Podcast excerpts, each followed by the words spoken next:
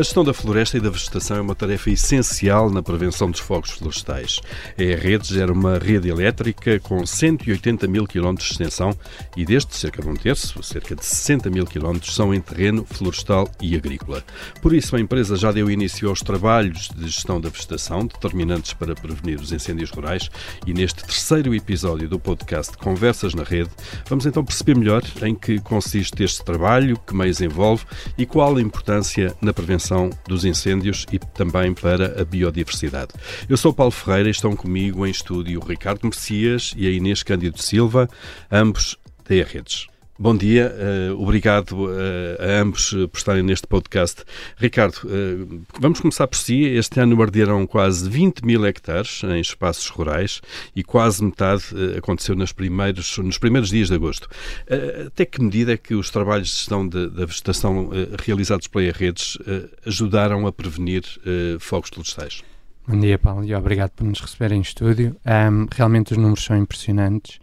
Um, mas infelizmente, apesar da, da redes ser a entidade não pública que mais gestão na vegetação faz, portanto, este ano já vamos em 20 mil hectares, portanto, quase tanto como disse que, que arderam este ano. Uh, apesar disso, uh, tem aqui pouco efeito na prevenção de incêndios florestais. Uhum. Na verdade, no, o que nós fazemos uh, tem mais a ver com a proteção da própria infraestrutura, o que é extremamente importante, eh, porque este, é, é, na verdade, é este trabalho que permite, perante calamidades, como a que tivemos a semana passada com, com as tempestades que tivemos, uh, e no verão com os incêndios, que a infraestrutura elétrica continue a, a permitir uma excelente continuidade de serviço. Um, que de algum modo uhum. garante a eletricidade para os hospitais, para a bombagem de água. Quebras de fornecimento de eletricidade no fundo. É? Exatamente, claro. e é isso que nos permite responder bem. E já agora, Ricardo, estamos a falar, uh, portanto, nós conseguimos visualizar eh, os cabos elétricos, vamos falar esta linguagem sim, que as pessoas sim, entendem, sim, os cabos elétricos a passar por zonas florestais, no fundo trata-se de prevenir que as árvores vão crescendo de alguma forma e vão tocando nos, nos cabos, é isso, e nos postes? Parte do trabalho, sim. Parte do trabalho tem a ver com essas proximidades e, portanto, quando o proprietário não há a cautela ou a entidade que gera não a cautela, temos ser nós a, a substituirmos.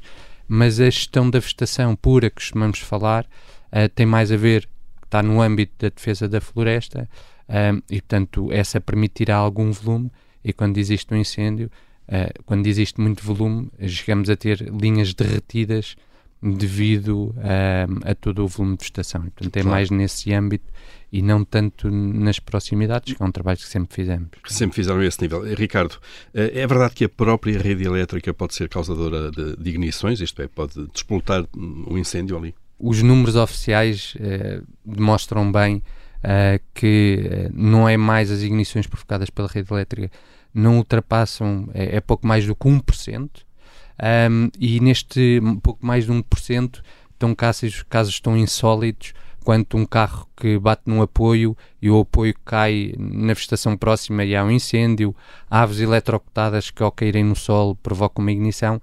E portanto, quando nós olhamos para a rede elétrica como causador, devíamos estar a olhar para as causas endógenas e essas eu tenho bastante segurança que são muito raras, porque a rede sempre pôs um grande foco, uh, tanto em aspectos técnicos construtivos, como um, na manutenção e usamos tecnologia de termografia para detectar preventivamente situações que poderiam degenerar em, em ignições, mas claro. que preventivamente nós detectamos e, e assim um, prevenimos. Há ali um calor, uma fonte de calor. Uh, Inês Cândido Silva, um, como é que esta dimensão da intervenção, o Ricardo falou dos tais 20 mil hectares ano, como é que isto uh, é conciliável, de alguma forma está alinhado com a vossa estratégia de sustentabilidade?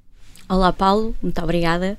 Um, aqui na gestão do planeta temos uma panóplia, obviamente, bastante grande também de, de, de medidas um, e que tem a ver com as questões de, de, economia circular, como é que os nossos ativos também podem contribuir e termos maiores práticas também a nível de economia de circularidade, uh, como também, por exemplo, o desenvolvimento da adaptação e resiliência da rede aos eventos climáticos que o, que o Ricardo estava há pouco a falar. Claro, claro. Dentro desta, destas questões, obviamente, que aquilo que a, legislação nos, nos, obriga a fazer a nível também das faixas e, portanto, com uma intervenção uh, bastante agressiva, leva-nos também a ter alguns impactos, alguns impactos ambientais, como é questões de, da perda de, de, biodiversidade. E é nesse aspecto que nós, mais recentemente, estamos a apostar, uh, através de alguns estudos que foram feitos nestes, neste último ano, uh, com, o, com a colaboração do, do, do laboratório colaborativo do Forestwise uhum. uh, e que identificamos as chamadas ocupações compatíveis previstas atualmente na legislação e que vamos procurar ter de facto corredores mais ecológicos debaixo das nossas Portanto, linhas. Pa passar, passar isso para a prática, uh, de alguma maneira. Exatamente. E, e, voltando aqui à operação, então, uh, Ricardo Messias, uh, os vossos trabalhos começam em outubro e depois prolongam-se até quando? Nós começamos a, a antecipar estes trabalhos e, portanto, logo que termina a época crítica do ano anterior, começamos logo a desenvolver trabalhos de, para o ano seguinte. Um, precisamente pela dimensão toda que, que existe. E, portanto, mais uma vez, para quem nos ouve, separar aqui os dois trabalhos, que são um bocadinho feitos em paralelos. Uma questão são as proximidades, outra questão era esta que intervenção que aqui Inês falava de gestão da vegetação, um, que nos são impostos pelo que está no, nos planos municipais, uhum. portanto podem não ser em todas as linhas, é, o, é, é, é a rede Se que está muda, identificada. Pode mudar de, de, município para município, Sim, em função da, muda das regras. município, uhum. portanto cada município tem, tem, tem, tem identificadas as linhas onde devemos constituir esta, esta gestão de combustível, que são desde espaçamento entre copas no mínimo 4 metros, e portanto se vimos uma árvore e se vimos que ela tem que espaçada de outra 4 metros, já vemos ali uma, uma área bastante deserta, não é? Uhum. Quando, quando gostamos de ver uma floresta e, e outros requisitos ainda mais, um, digamos, uh, impossíveis de alcançar, que é, por exemplo, ter os arbustos não terem mais de 50 centímetros, ou mesmo aí, da claro. altura, e, as, e, e, a parte subarbustiva, portanto, estamos a falar das ervas, a mais de 20 centímetros. Qualquer pessoa sabe basta um bocadinho de sol é um bocadinho de chuva e um bocadinho de sol fora, claro, e elas claro. vão por aí fora e tanto são estes requisitos que, que realmente nos são impostos e que de alguma maneira levam a, a, a hesitarmos que aquilo de chamarmos agressivo porque tem aqui um impacto bastante, bastante grande, grande, na biodiversidade. É isso, é isso, Inês. São estes requisitos de facto que têm esse grande impacto então uh, na biodiversidade. É isso mesmo. Nós hoje falamos muito que estamos a viver e no, no contexto atual de, uh, do, do clima, temos uma crise climática, mas nós também temos uma crise bio, a nível da perda de biodiversidade. E para a, estes dois temas estão muito, muito, muito ligados. Aquilo que estivermos a contribuir em termos de clima, devemos estar a contribuir também a nível da, da redução da, da, perda. Nesta questão de, de suporte que, que, a biodiversidade nos dá, que é no fundo a segurança da, da nossa vida, uh, como também a nível de, de, outros serviços, a nível da, da, regulação também do sol, do ar uh, e, portanto, todas, a, todas estas, estas componentes das quais depende a vida, é de facto uh, muito relevante nós estarmos preocupados em não estar a reduzir esta, estas funções que, que a uhum. biodiversidade uhum. nos dá. Uh, por outro lado, tem também um papel muito importante em todas estas, to, todos estes serviços de regulação, obviamente impactam aqui para que não exista uh, ou possam não existir uh, todos estes impactos a nível dos incêndios florestais, etc. Claro. Portanto, isso também tem impacto nas alterações climáticas, eh, ou pelo menos a tentativa de travá-las de alguma maneira, não é? Uhum. Eh, e o que é que, a esse nível de alterações climáticas, o que é que a Redes eh, está a fazer? Nós temos tido uh, um histórico de, de, de, impacto a nível do, dos eventos para os quais temos dado uma resposta muito rápida em termos de, das questões de de quebra de, de fornecimento uh, aos clientes, portanto, temos sempre um plano uh, de, de, prevenção e resposta, mas neste momento estamos também a pensar, e é, e é a tendência também a nível europeu, é de facto pensar também como é que nós podemos ter e construir melhor a nossa rede face a estes, a estes eventos. E neste aspecto, uh, pensar mais na vertente do planeamento, como é que nós podemos incrementar. E aí é incrementar resiliência a nível da infraestrutura uh, face a estes eventos extremos. Uh, nós temos estado a fazer aqui um estudo com a academia. Uh, relativamente àquilo que é a aferição daquilo que é o risco atual a que já estamos expostos e o risco futuro, e, portanto, a, grande, a, a, ideia deste estudo é, de facto, termos este risco quantificado a nível do território, espacializado, para nós podermos intervir, priorizarmos estas intervenções, onde é que poderá ocorrer Uma forma planeada. Esta... Exatamente. Uhum, claro. Uh, Ricardo, esta intervenção uh, tem que ser de alguma, forte, de alguma forma forte, há uma rede muito extensa uh, que vocês têm e, de facto, como é que conseguem manter essa rede tão extensa, no fundo, resiliente a todos estes impactos que Sim. acabamos de falar? Temos esta preocupação, de alguma, de alguma forma, de ter uma rede muito resiliente, não é de agora, é de há muitos anos, uh, e portanto estes aspectos técnicos construtivos, um, eh, e além disso temos um grande foco na inspeção, porque a rede elétrica é algo que se constrói e depois fica lá 40 anos, 50 anos, e tanto o foco também tem que estar na inspeção, e, mais, e, e aí mais uma vez, nós, e como eu referi há bocado, desde os anos 90, começámos a voar, a fazer voos de helicóptero um, com tecnologia não, que eu chamo não visível. Mas estes voos permitem utilizar tecnologia, nomeadamente termografia, ultravioletas. Para detectar um, alguma falha. Para claro. detectar preventivamente. Certo. Ou seja, é algo que não está visível, mas que está lá.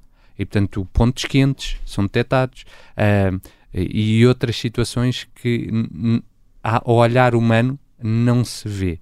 Um, e acrescentamos, entretanto, também a esses voos, portanto, nós vamos incrementando nesses voos, uh, neste momento já, já são até por drone, outras tecnologias, a, a última das quais é, é, o é laser, que é lidar, que nos tira uma fotografia tridimensional de todo o enquadramento da rede e que nos permite detectar obstáculos, e estes obstáculos são desde chaminés que alguém construiu inadvertidamente uh, hum. a, uma, a uma distância não regulamentar, uh, como a árvores que eh, alguém não a calculou e no seu crescimento estão a chegar próximo claro. uh, à rede. Uh, mesmo com toda, toda a inovação e tecnologia, que imagino que uh, transforma muito este trabalho de, de, de inspeção, Inês, tudo isto só, só a inspeção em si tem um impacto no ambiente? Paulo, todas estas uh, tecnologias que o Ricardo nos tem estado a falar ajudam imenso também a reduzir aquilo que era o meio tradicional de fazer estas inspeções. De carro, de jeep, qualquer coisa, no terreno. De helicóptero. de helicóptero, claro. E, portanto, todas estas, todas estas, a questão, por exemplo, do, dos drones, em que nós estamos a fazer inspeções que, que este ano esperamos alcançar uh, os 10 mil quilómetros feitos por, por drone, é extremamente relevante para a tal descarbonização.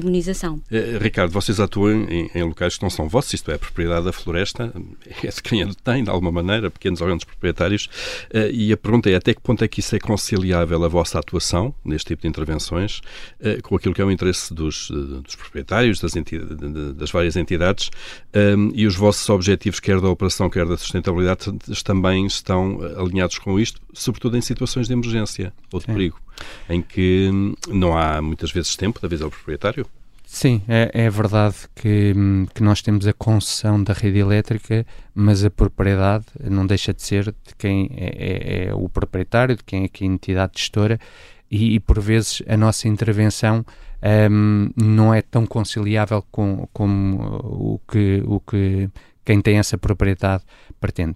Mas o que eu gosto sempre de frisar é que, nomeadamente aquelas situações que referiu de emergência, um, nós, nós fazemos uma intervenção no sentido de proteger o máximo possível uh, o todo Uh, obviamente aqui com algum impacto uh, no, no, no, específico, não é? O nosso único interesse em intervir é para proteger de alguma maneira e garantir a segurança de pessoas e bens. Nós temos aqui, na última década, portanto já contando com 2023, nós alcançamos os 100 milhões de euros um, ah, de investimento em gestão da vegetação. Um, com a alteração da legislação e se mantiverem os requisitos atuais, este, este, este esforço duplicará. Ou seja, em vez de gastarmos 100 milhões de euros em 10 anos, vamos gastá-lo nos próximos 5. Eh, aquilo que o Ricardo uh, acaba de escrever, uh, de alguma forma, a intervenção no terreno, Inês, isto implica também o envolvimento das populações locais, obviamente, que são proprietárias ou não da floresta, mas de alguma forma são impactadas também pela vossa ação. Isto é fácil conseguir o envolvimento destas pessoas?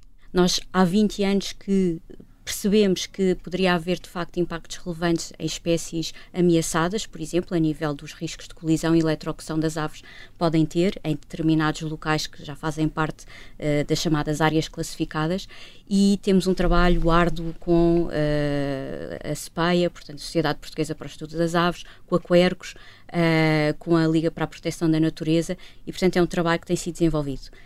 Quando nós queremos aqui atuar a nível das faixas, Uh, mais a nível, digamos, do solo, da superfície, uh, face à, à, gestão da vegetação que fazemos, temos estado a envolver também algumas associações locais. Uh, e tivemos, tivemos aqui alguns projetos piloto com a Associação Verde, que é uma associação para a conservação integrada também da, da natureza, com a Montes, Portanto, são associações que, por exemplo, funcionam, a Verde funciona em Lousada, a, a, a Montes tem, tem terrenos a nível da Pompilhosa da, da, Serra, por exemplo, ou também, por exemplo, com outra associação que é a BioLiving, uh, em que procuramos uh, dar alguma utilização, por exemplo, à madeira morta que retiramos, por exemplo, das faixas, para que possa haver depois uma, uma outra, uma, uma outra, outra utilização. utilização, claro. E, portanto, são projetos, digamos assim, de referência que estamos a tentar potenciar nos locais onde existe a maior riqueza, onde faça maior sentido também conciliarmos a presença da rede elétrica com a preservação claro, da, esse, da, biodiversidade. Esse, esse, tal alinhamento, alinhamento de interesses. Uh, para finalizar, e peço-vos uh, aqui alguma brevidade uh, agora nesta resposta, uh, pergunto em que medida é que de facto os cidadãos em geral podem contribuir para a prevenção, para o alerta em caso de risco, por exemplo, Sim. isto é, podem ajudar-vos nessa vossa tarefa, Ricardo? Sim, do ponto de vista da, da operação, como já referi aqui, os proprietários e as entidades gestoras são essenciais porque são os primeiros e os que estão no local a identificar situações que podem de algum modo colocar uh, em risco a infraestrutura e a segurança de pessoas e bens. Mas qualquer cidadão, e tanto nós desde 2018 que na nossa app temos uma área específica uh, para reportar situações de proximidade da vegetação e portanto é muito intuitivo, uh, fica georreferenciado um, e portanto logo que alguém se mete aí é, uma, uma situação. Um, temos um, um despacho 24 horas uh, a funcionar, onde é recebido esse alerta e é disputada uma equipa Não, para ir ao local. Uma espécie de um piquete quase. Exatamente, claro. e portanto qualquer pessoa pode ter aqui um papel essencial para, para essas situações. Inês, para fechar? Então, do ponto de vista da sustentabilidade, o que nós uh, pretendemos é que haja de facto esta conciliação também da infraestrutura com a biodiversidade nos territórios, valorizando esses territórios. Muito bem, eh, estamos a chegar ao fim. Ricardo Messias e Inês Cândido Silva, obrigado a ambos eh, pela presença eh, neste podcast. Fecha aqui então o terceiro episódio de Conversas na Rede, que ficará disponível em podcast, no site do Observador e também nas habituais plataformas de streaming. Voltaremos brevemente com mais um episódio. Até lá, já sabe, fique com boa energia. Obrigado. Obrigada.